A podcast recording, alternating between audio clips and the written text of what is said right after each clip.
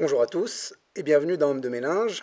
Alors euh, aujourd'hui, on a l'immense plaisir de recevoir Sylvain Lecointre, fondateur et gérant du cinéma indépendant Tianoc à Auray, dans le Morbihan. Sylvain, bonjour. Bonjour Hotman.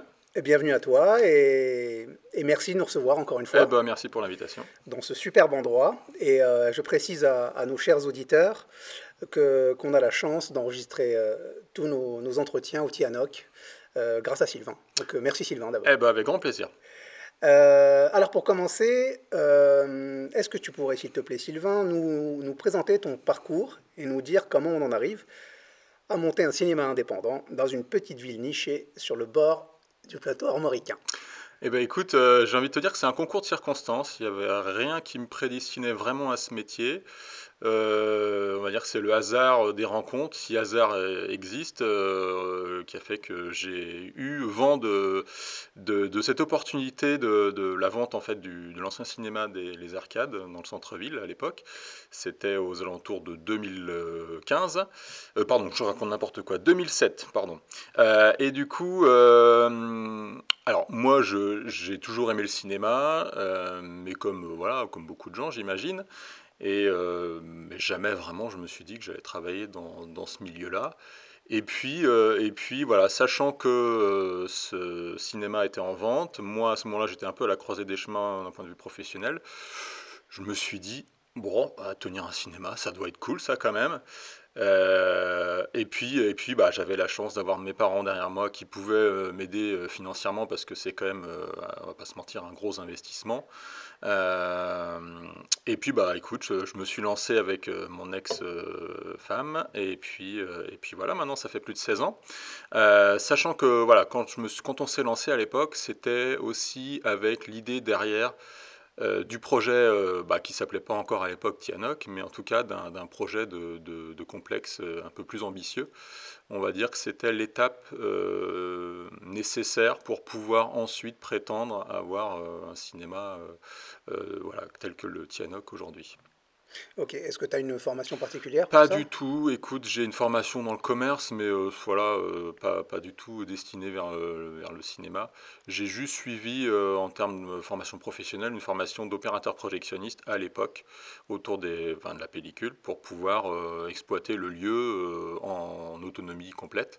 Donc voilà, mais ça s'est fait, une formation qui s'est faite en fait sur le tard, quoi, mais pas de formation de la gestion d'un cinéma à proprement parler. Non.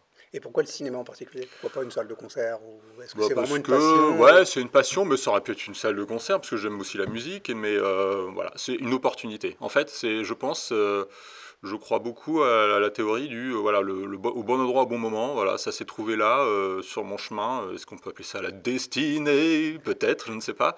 Toujours est-il que voilà, c'était c'était le bon moment. J'étais disponible à ce moment-là j'avais les bonnes informations, j'avais encore une fois euh, la chance d'avoir un apport financier euh, euh, nécessaire, un alignement des planètes, et puis, et puis à un moment donné aussi le, bah, un saut dans le vide d'une certaine manière, parce que bah, c'est vrai qu'on se lance, je me lançais, on se lançait à l'époque dans un domaine qu'on ne maîtrisait absolument pas, mais qui nous fascinait et en même temps qui nous, voilà, il y avait quand même ce projet derrière aussi qui faisait qu'il y avait quand même une belle il y avait, y avait de l'ambition derrière, quoi. Il y avait, y avait quand même un, beau projet à la, à la clé. Donc, euh, on s'est lancé, on s'est dit, on verra, advienne que pourra. Et puis, et puis voilà, maintenant, ça fait plus de 16 ans et euh, je regrette pas du tout ce choix, en tout cas. Ok. Et euh, alors, ma première question de fond, c'est de savoir, quand on monte un cinéma indépendant, comme tu l'as fait, est-ce qu'on est euh, quand même contraint de passer par euh, la phase de, formalisation pendant laquelle on va procéder à la classique euh, étude de marché qui va permettre de cerner la sociologie de la clientèle, la concurrence existante, ou est-ce qu'on peut se contenter d'y aller avec une sorte de mélange d'instinct et de motivation si on est convaincu par la, par la pertinence du projet culturel événementiel qu'on veut porter? Et si je te pose cette question, c'est parce qu'il y a quelque chose de très romantique dans l'idée de monter un cinéma indépendant. Mais euh, comme, euh, comme en bout de course, ça reste quoi qu'il arrive un projet économique, euh, les petits hommes gris qui, aiment tant les business plans, les fichiers Excel et les PowerPoint, doivent pas être très très loin. Est-ce que je me trompe? Ils étaient pas loin, effectivement. Non, on n'y est pas allé au doigt mouillé. compte tenu de l'investissement assez colossal quand même du Tianoc, c'était indispensable de passer par une phase d'étude de marché. D'ailleurs, le Centre national du cinéma la réclame quand elle demande, quand elle, voilà, pour valider le projet, que ce soit en CDAC, donc commission départementale je sais même plus c'est quoi le, deuxième, le deuxième A, mais bon, enfin bref, euh, d'aménagement commercial. Et du coup, euh, voilà, c'est façon un prérequis, quoi qu'il arrive. Et puis, euh, oui, bah, c'est vrai que c'est aussi, c'est bah, important de savoir un peu où on va. Les banques aussi, de toute façon, pour pouvoir nous financer, elles ont besoin de savoir dans, quoi elles s'engagent. Donc, il était évident que oui, on devait passer par ces étapes-là. après, le caractère indépendant du cinéma fait que, bah, j'y reviendrai encore certainement un peu plus en détail tout à l'heure, mais euh, qu'on a quand même une liberté dans nos, démarches. Euh, puisque bah voilà on peut il y a beaucoup de choix en fait qui ne relèvent que de nous en fait euh, qui ne relevaient, que de nous à l'époque. Mais il y a quand même effectivement des étapes qui sont essentielles pour voilà il y a toute une démarche voilà un peu que quelle que soit la typologie de cinéma qui est un petit peu indispensable pour, pour ce type de projet D'accord, donc tu as dû quand même dealer avec les petits hommes gris. On a dû dealer avec les petits hommes gris, effectivement, on n'y a pas coupé. ok, euh, justement pour enchaîner sur, euh, sur ce que tu viens de dire, euh, il me semble que le, le, le, Tianoc a été classé en essai par le CNC. Alors le Tianoc est toujours classé en et essai. D'ailleurs, je suis en plein dedans puisque c'est-à-dire qu'on établit un dossier chaque année pour candidater à, l'obtention du, des labels, puisqu'en réalité, c'est vrai qu'on utilise le terme RASA, alors qu'en réalité, il regroupe plusieurs sous-labels.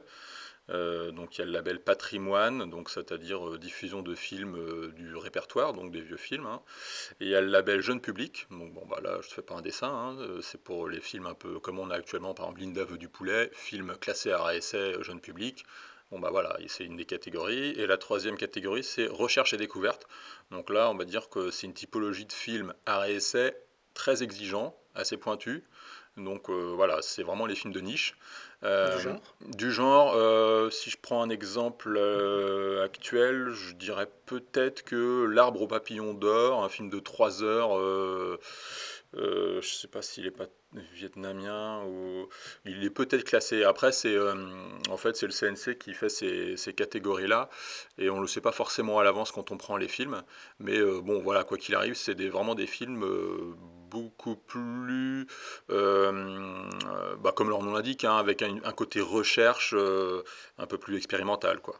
Et donc, donc voilà, donc nous on est classé RSA depuis maintenant, bah, depuis que qu'on était aux arcades en fait, hein, puisque euh, à l'époque, les anciens propriétaires avaient déjà le label et puis on a poursuivi le, même travail de, programmation et d'animation pour pouvoir euh, continuer à être classé à essai.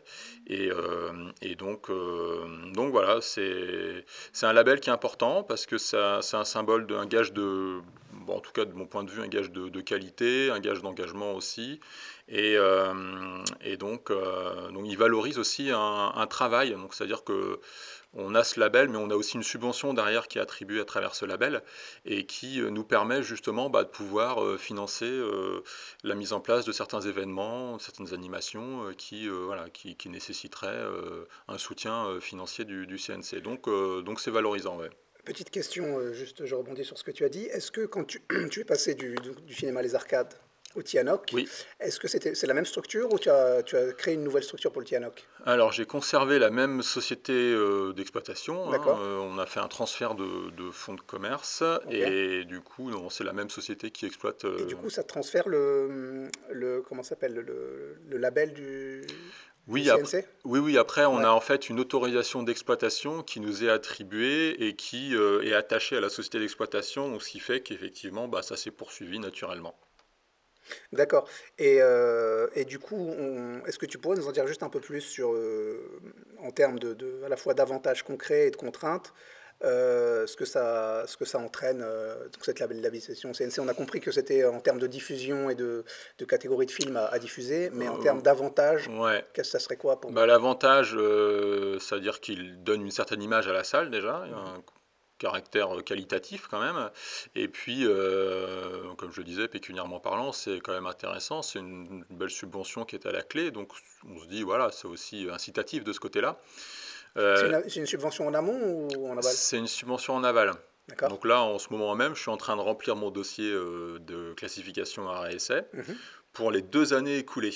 Donc c'est-à-dire que je, fais un coup d'œil dans le rétro je, et je liste notamment l'ensemble des animations euh, qui ont donné, enfin, avec des films à réessai euh, qui ont eu lieu dans les deux années passées. Et en fonction de la qualité de notre dossier, et en fonction de, aussi d'un critère euh, quantitatif, c'est-à-dire nombre de films classés à essai parmi la programmation, nombre de séances de films classés à essai euh, rapportés au nombre de séances totales du cinéma, et eh ben, en fonction de l'ensemble de ces critères, il nous attribue euh, une subvention qui peut être plus ou moins importante selon le travail de la salle. D'accord.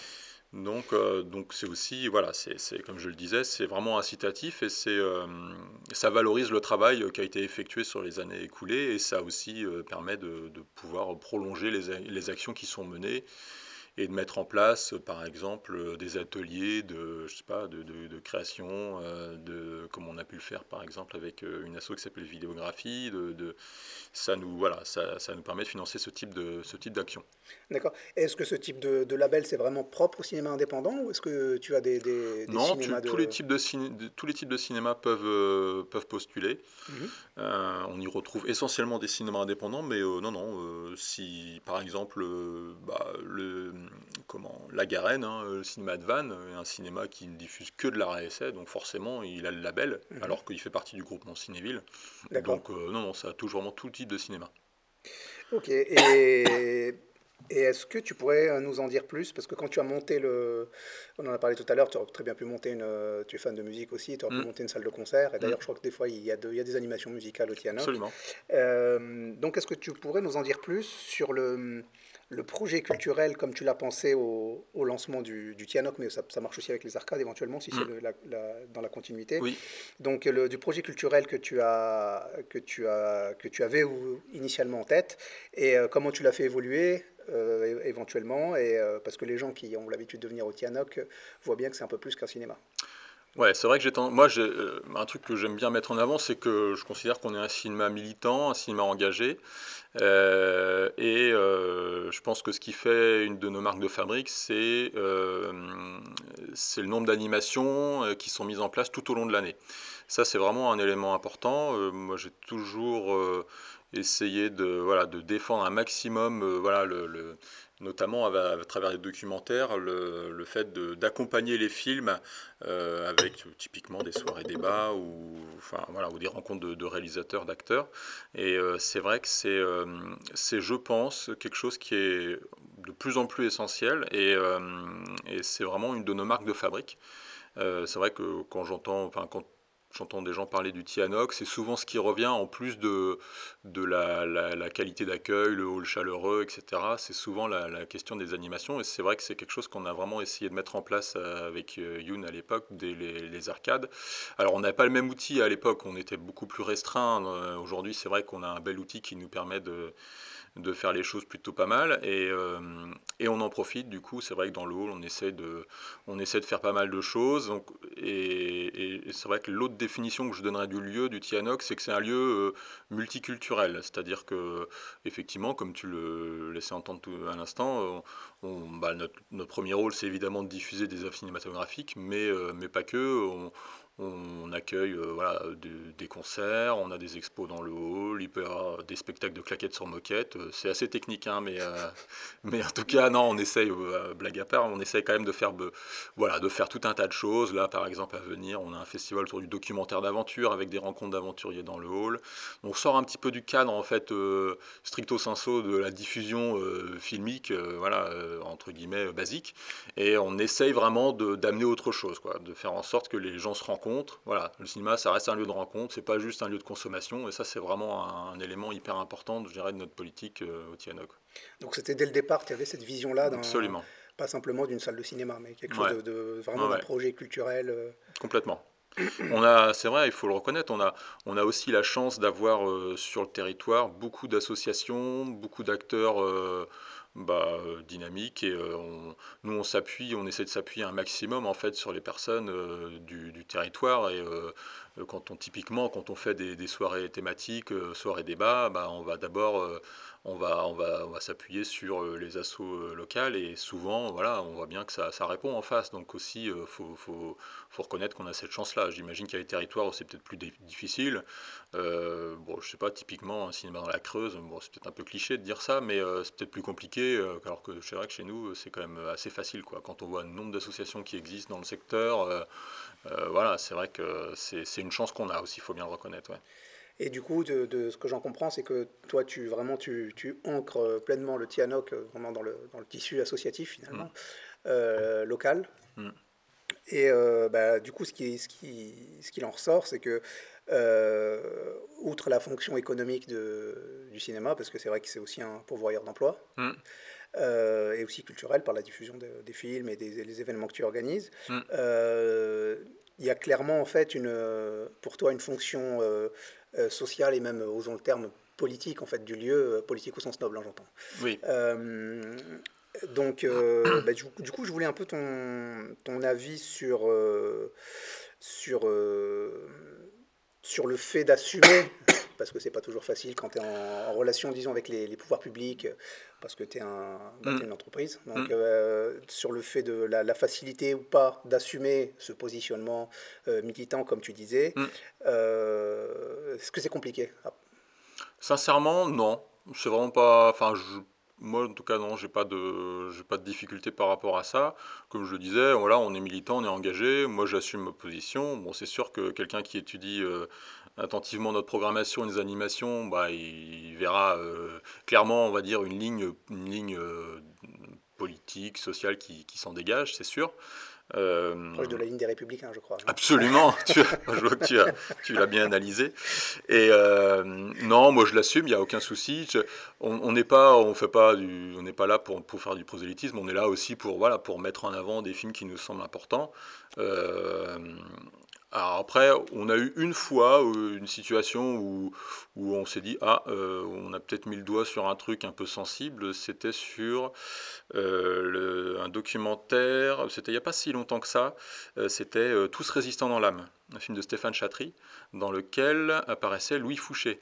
Et bon, il semblerait, moi j'ai découvert à cette époque-là, qu'il cristallise quand même pas mal d'animosité sur les réseaux sociaux à commencer par Twitter. Et là, effectivement, c'est bien la première fois qu'on a eu des menaces euh, voilà, de, de, dégradation, de, voilà, de... Simplement parce que tu, voulais diffuser un, film dans lequel il apparaissait. Absolument. Il n'était ni producteur, ni... Euh, ouais, c'est ça. Non, non, le fait qu'il apparaisse dans ce film euh, sous-entendait qu'on était, voilà, qu'on cautionnait certaines, voilà, certaines dérives, à leurs yeux en tout cas. c'est un certain discours qui était voilà, orienté, euh, pas, dans, pas dans le sens que eux, euh, voilà, en tout cas, euh, souhaitaient voir. Donc du coup, c'est vrai que c'est la seule, seule cas de figure où on a été vraiment... voilà, moi j'étais un peu surpris, je m'attendais vraiment pas à ça, mais bon, ça ne nous a pas empêché de diffuser le film. Hein. Je sais qu'il y a des salles qui se sont rétractées parce que, parce que voilà, il y a eu des craintes, il y a eu voilà, de, que, ça, que, que, que ça dégénère, ou, etc. Mais non, bon, il n'y a, pas eu de souci, hein, la séance s'est bien déroulée, mais, euh, mais en, dehors de, en dehors cet épisode-là, il n'y a pas de souci. Moi, j'assume voilà, ce qu'on qu'on on n'a pas. Voilà, j'assume ce qu'on met à, l'affiche et, euh, et, ce qu'on défend comme valeur. Euh, voilà, c'est des valeurs que je défends moi en tant qu'être humain et c'est des valeurs que j'essaie de, voilà, de, de véhiculer à travers les œuvres qu'on diffuse.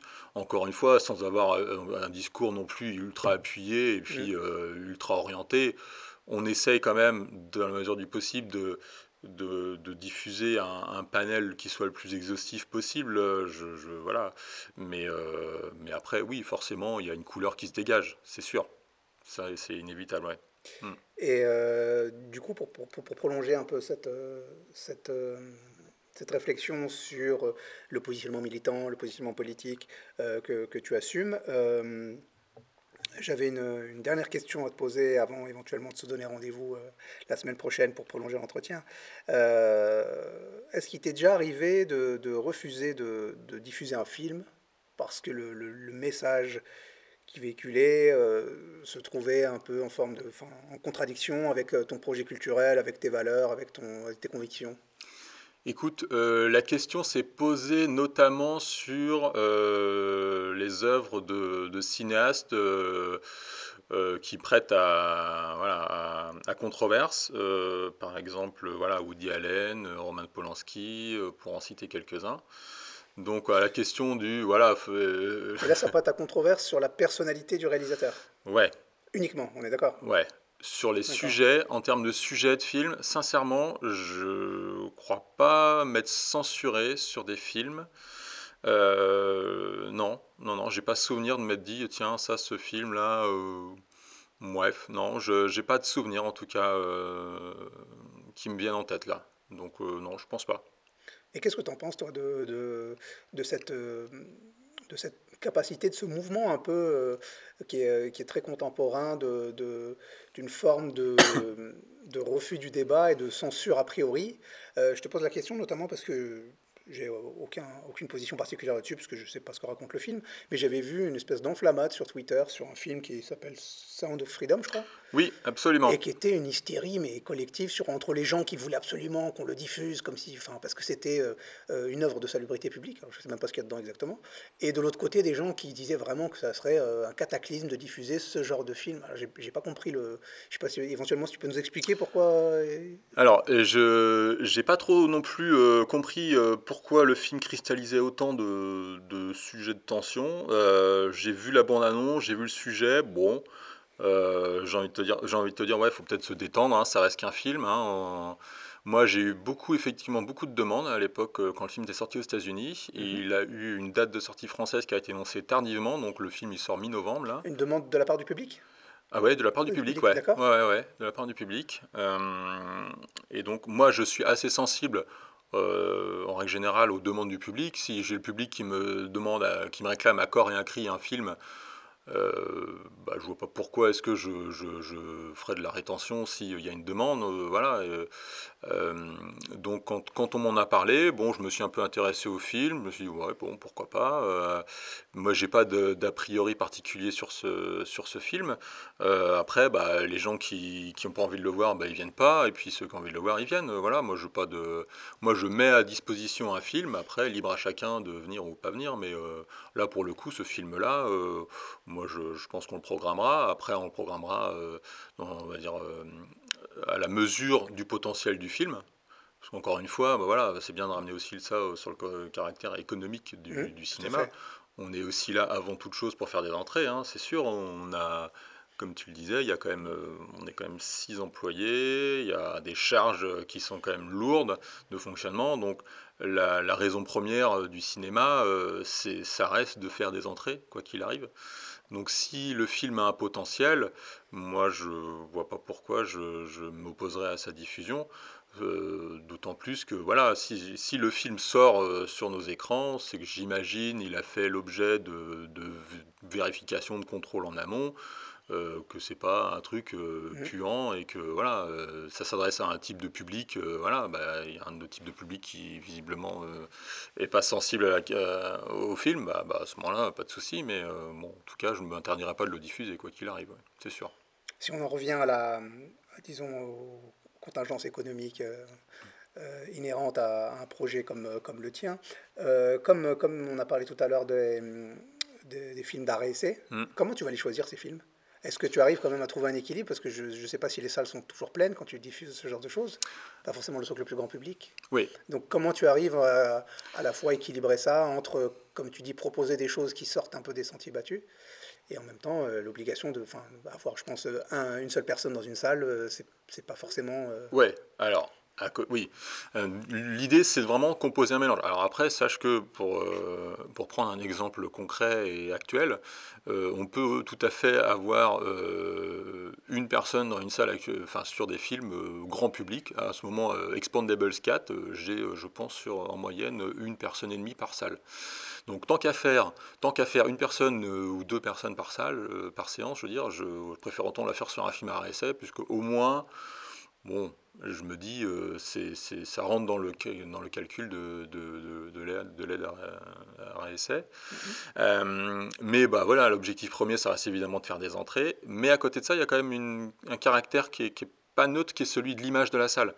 C'est-à-dire qu'on va vouloir donner aussi une couleur à notre programmation et montrer qu'on voilà, qu'on a quand même un, panel de films euh, qui soit le plus diversifié et riche possible. Donc on va forcément se positionner sur bah, les, blockbusters qui sortent, et encore pas tous, hein, ça dépend des périodes de l'année, mais en règle générale, les films d'horreur par exemple, je me positionne pas dessus en dehors des vacances scolaires. Mais euh, disons que voilà, on va dire les, gros films, qu'ils soient français ou américains, on se positionne forcément dessus dès la sortie du film. Après, sur les films à essai, on va quoi qu'il arrive, essayer de se positionner sur les films qui nous semblent être les plus porteurs, et puis sur les films un peu plus exigeants, comme les films de recherche et découverte dont je parlais tout à l'heure, Là, effectivement, on va saupoudrer, on va en mettre à l'affiche un, deux par semaine, parce qu'il y a un public pour ce type de film, euh, qui est plus important d'ailleurs qu'on le croit en réalité, puisque euh, c'est pas forcément sur ces films-là qu'on va faire le moins d'entrées, mais on va doser en fait, on va vraiment mettre un nombre de séances limité, parce que évidemment ils n'ont pas un potentiel, euh, ils n'ont pas le potentiel d'un Scorsese ou voilà pour prendre des exemples récents ou d'un Dupontel qui sort euh, dans 10 jours. Donc forcément ça va être moins de séances, mais en même temps c'est important aussi de, bah, voilà de montrer que le cinéma diffuse des œuvres euh, qui sont voilà qui sont un peu différentes et aussi des œuvres qui nous qui nous tiennent à cœur. Bah, bon là cette année euh, l'année dernière euh, non cette année j'ai eu la chance pour la première fois d'aller au festival de Cannes. J'ai pu voir quelques films sympas notamment un film qui s'appelle le syndrome des amours passés. Et pour le coup voilà ce type de film je pense que c'est un film qu'on mettra en avant quand il sortira on l'aura pas forcément dès la sortie nationale mais quelques séances pour montrer que voilà on a aussi bah, euh, voilà, on, met en avant des films qui nous semblent intéressants d'être diffusés, d'être vus. Et, euh, et c'est aussi ce qui va caractériser euh, la politique de programmation de la salle. donc, donc voilà, on essaie de faire un savant mélange dans tout ça. C'est pas toujours évident parce que bah, bah, il y a quand même beaucoup de films qui sortent chaque semaine. Et puis avec 5 écrans, même si on a des possibilités, on est quand même restreint parce que bah, quand on sort un film en sortie nationale, il faut savoir que c'est 14 séances dans la semaine. Donc, euh, imaginons qu'on ait, euh, je sais pas, 4-5 euh, films qui sortent dans la semaine, bah forcément, tu as déjà quand même la moitié de tes écrans qui est occupé. Quoi. Donc, voilà, faut composer. On essaie en tout cas d'avoir une programmation assez, voilà, assez diversifiée et puis un peu pour tous les genres. Quoi. Et dernière question pour finir, cette, cette, direction artistique, c'est toi qui l'as fait? Ou tu as quelqu'un qui s'en occupe? Ou c'est toute l'équipe qui s'en occupe? c'est essentiellement moi qui m'en occupe en relation avec un, et en concertation avec un programmateur. Euh, qui s'appelle Renaud, que je salue ici s'il m'écoute, euh, qui lui, du coup, se met en relation avec les distributeurs. Il joue le rôle d'interface entre nous, donc exploitants de salles, et les distributeurs de films, Warner, Disney, Pathé, Gaumont, etc. etc. Donc, euh, lui, son, sa mission, c'est donc d'être l'intermédiaire entre ces deux parties est-ce qu'il a une mission de conseil, d'orientation? Il va m'aiguiller sur les bons choix, enfin ce qui semble pour lui en tout cas être les choix les plus judicieux à opérer, puisque des fois c'est vrai que c'est pas forcément évident. Il y a des films on se dit ah lequel envisager? Il y en a qui sont évidents évidemment, mhm. mais il y en a d'autres pour lesquels on voilà on se pose des questions. Donc lui il est là pour m'aiguiller, m'orienter. À côté de ça, comme je le mentionnais tout à l'heure, j'attache aussi une importance à, à, ce que me remontent les, mes collègues à travers les demandes des spectateurs en, caisse mhm. notamment. Et donc quand il y a un film qui sort, comme ça a été le cas par exemple pour Sound of Freedom, bah, je me dis, ah tiens, il y a peut-être un truc à faire avec ce film, je ne l'avais pas forcément envisagé, mhm. mais s'il y a une demande, bah, je vais tâcher d'y répondre. Quoi. Ok, super. Merci beaucoup. Merci à toi. Sylvain, je te propose de poursuivre cet entretien la semaine prochaine. Donc je te dis à la semaine prochaine et encore merci beaucoup. Eh ben, merci à toi. Salut. Salut.